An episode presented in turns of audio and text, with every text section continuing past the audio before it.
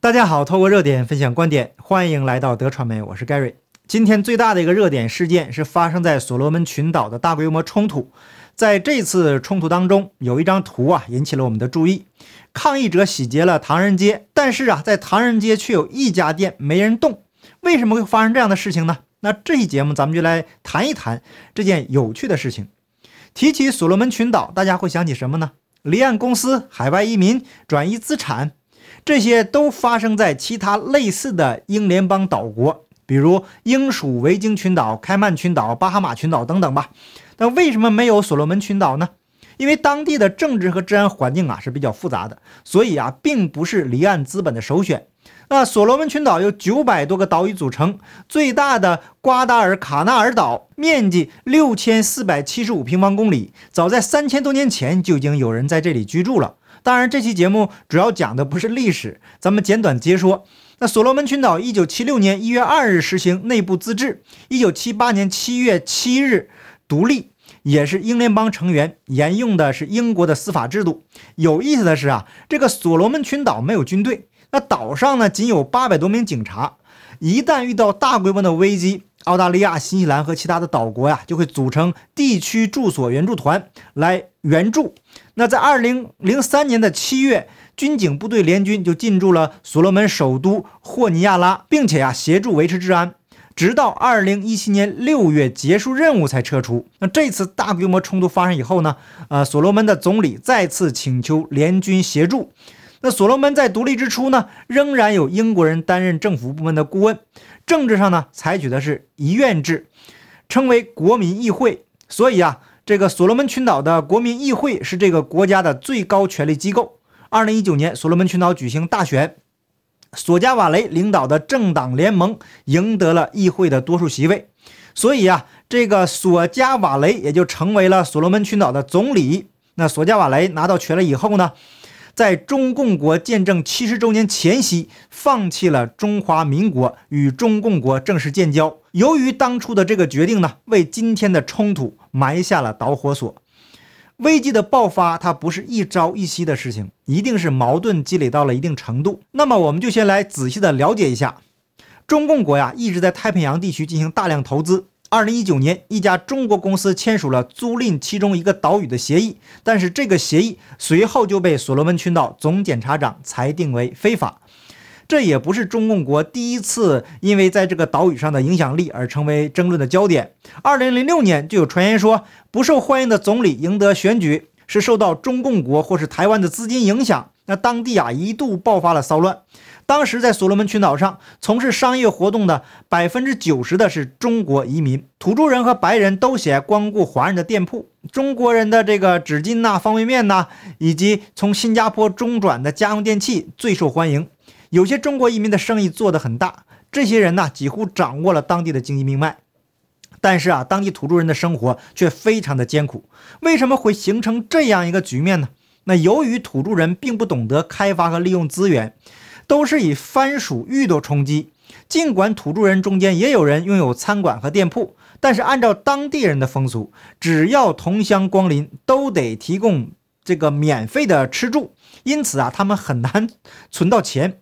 可是另一方面呢，土著人觉得中国移民剥夺了他们的财产。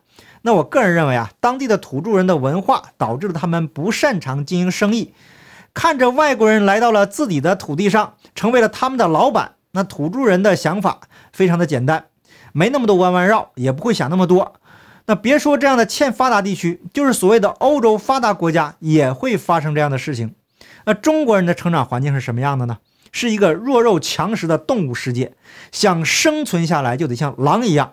所以中国人现在经常挂在嘴边的就是战狼精神，那不计代价和成本的抢占领地，然后啊在领地上快速发展。再加上中国人基因里面的勤劳，外国人呢没见到过这样的。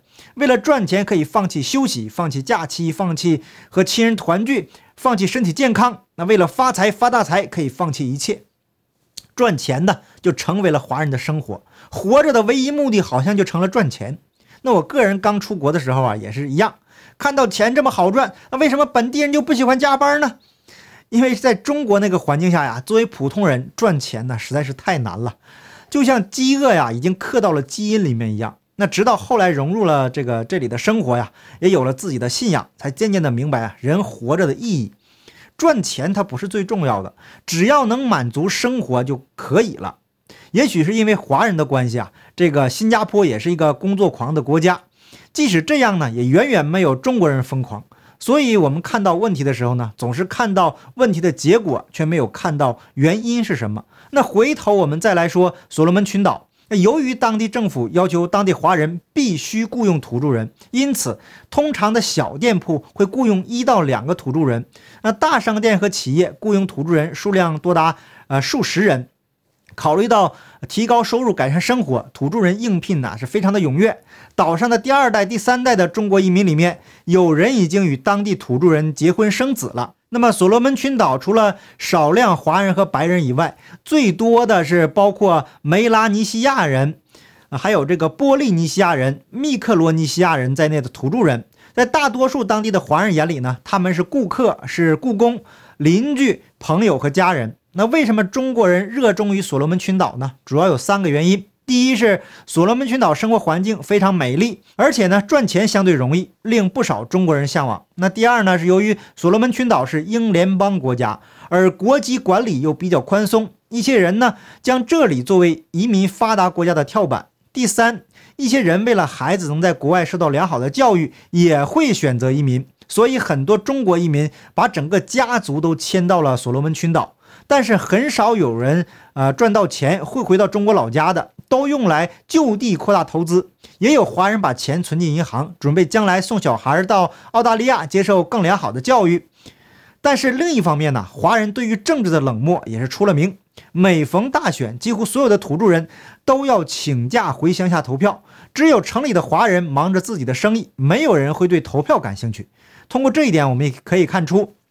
很多中国人移民到所罗门群岛的人，既不懂政治是什么，也没有社会责任。他们想的就是通过所罗门的英联邦制度优势，最大的获取自己的利益。这也是很多海外中国移民的劣根性。二零零六年的那一次大规模骚乱，并没有让中国移民吸取教训。他们以为自己平时安分守己，与政治毫无瓜葛，就能避免灾难。结果，同样的事情再次发生。政治是什么呢？就是众人之事，众人之事也是每个人的事。你不关心政治，但是政治可是不会放过你的。这次所罗门群岛的大规模冲突根源就在于2019年的选举，人口稠密的马来塔省民众因诸多的国内议题而深感愤怒，因此前往呃霍尼亚拉示威。他们不满的原因就包括了政府承诺发展基础建设却没有兑现。更重要的一点是对索加瓦雷政府二零一九年放弃台湾与中共建交以后积累的不满达到了顶点，抗议民众要求索加瓦雷下台。他们昨天游行到国会，烧毁附近的一间茅草屋，接着前往呃霍尼亚拉的中国城，也就是唐人街，在一处警局纵火打劫多间商店。随后呢，警方发射催泪瓦斯驱散人群。索加瓦雷事后立即下令在首都实施宵禁。他将暴动描述为旨在推翻政府的悲哀不幸事件。他昨天发表声明说，这三十六小时的封城令将让执法机构得以彻底调查肇事者，并且防止财产遭到罔顾法治的进一步破坏。他誓言呢，将肇事者绳之以法。那根据路透社的消息。霍尼亚拉的封城令将持续到当地时间二十六日上午七时。霍尼亚拉今天有数栋建筑烧了起来，黑烟弥漫天空，示威民众啊也涌入了这个中国城。根据目击者的描述和当地媒体报道，群众无视封城令，执意上街。那有居民告诉法新社，示威者的攻击目标是警方和中国城的商家。这名不愿透露姓名的男子说。距离昨天国会外的骚动已经超过了二十四小时，警方设置了路障，但纷扰并没有趋缓，暴徒四处走动，情势非常的紧张。于是啊，最有意思的一幕出现了，在整个唐人街犹如末日一般被洗劫一空，但是有一栋建筑却毫发无伤。最大的亮点就在这栋建筑上啊，整栋建筑的小楼挂着多面中华民国的国旗，难道中华民国的国旗能辟邪吗？中国人口中的伟大祖国哪儿去了呢？号称虽远必诛的祖国，竟然不如一面中华民国的国旗管用，这是不是非常的可笑呢？很多时候啊，华人在海外遭到歧视，原因就是那个邪恶的伟大祖国。这国呀，在外面是为非作歹，就像现在失控的病毒一样，走到哪里就把贪污腐败给传染到哪里，走到哪里就是好话说尽，是坏事做绝。先用大撒币收买无良政客，然后利用这些政客当打手，剥削当地国家的民众。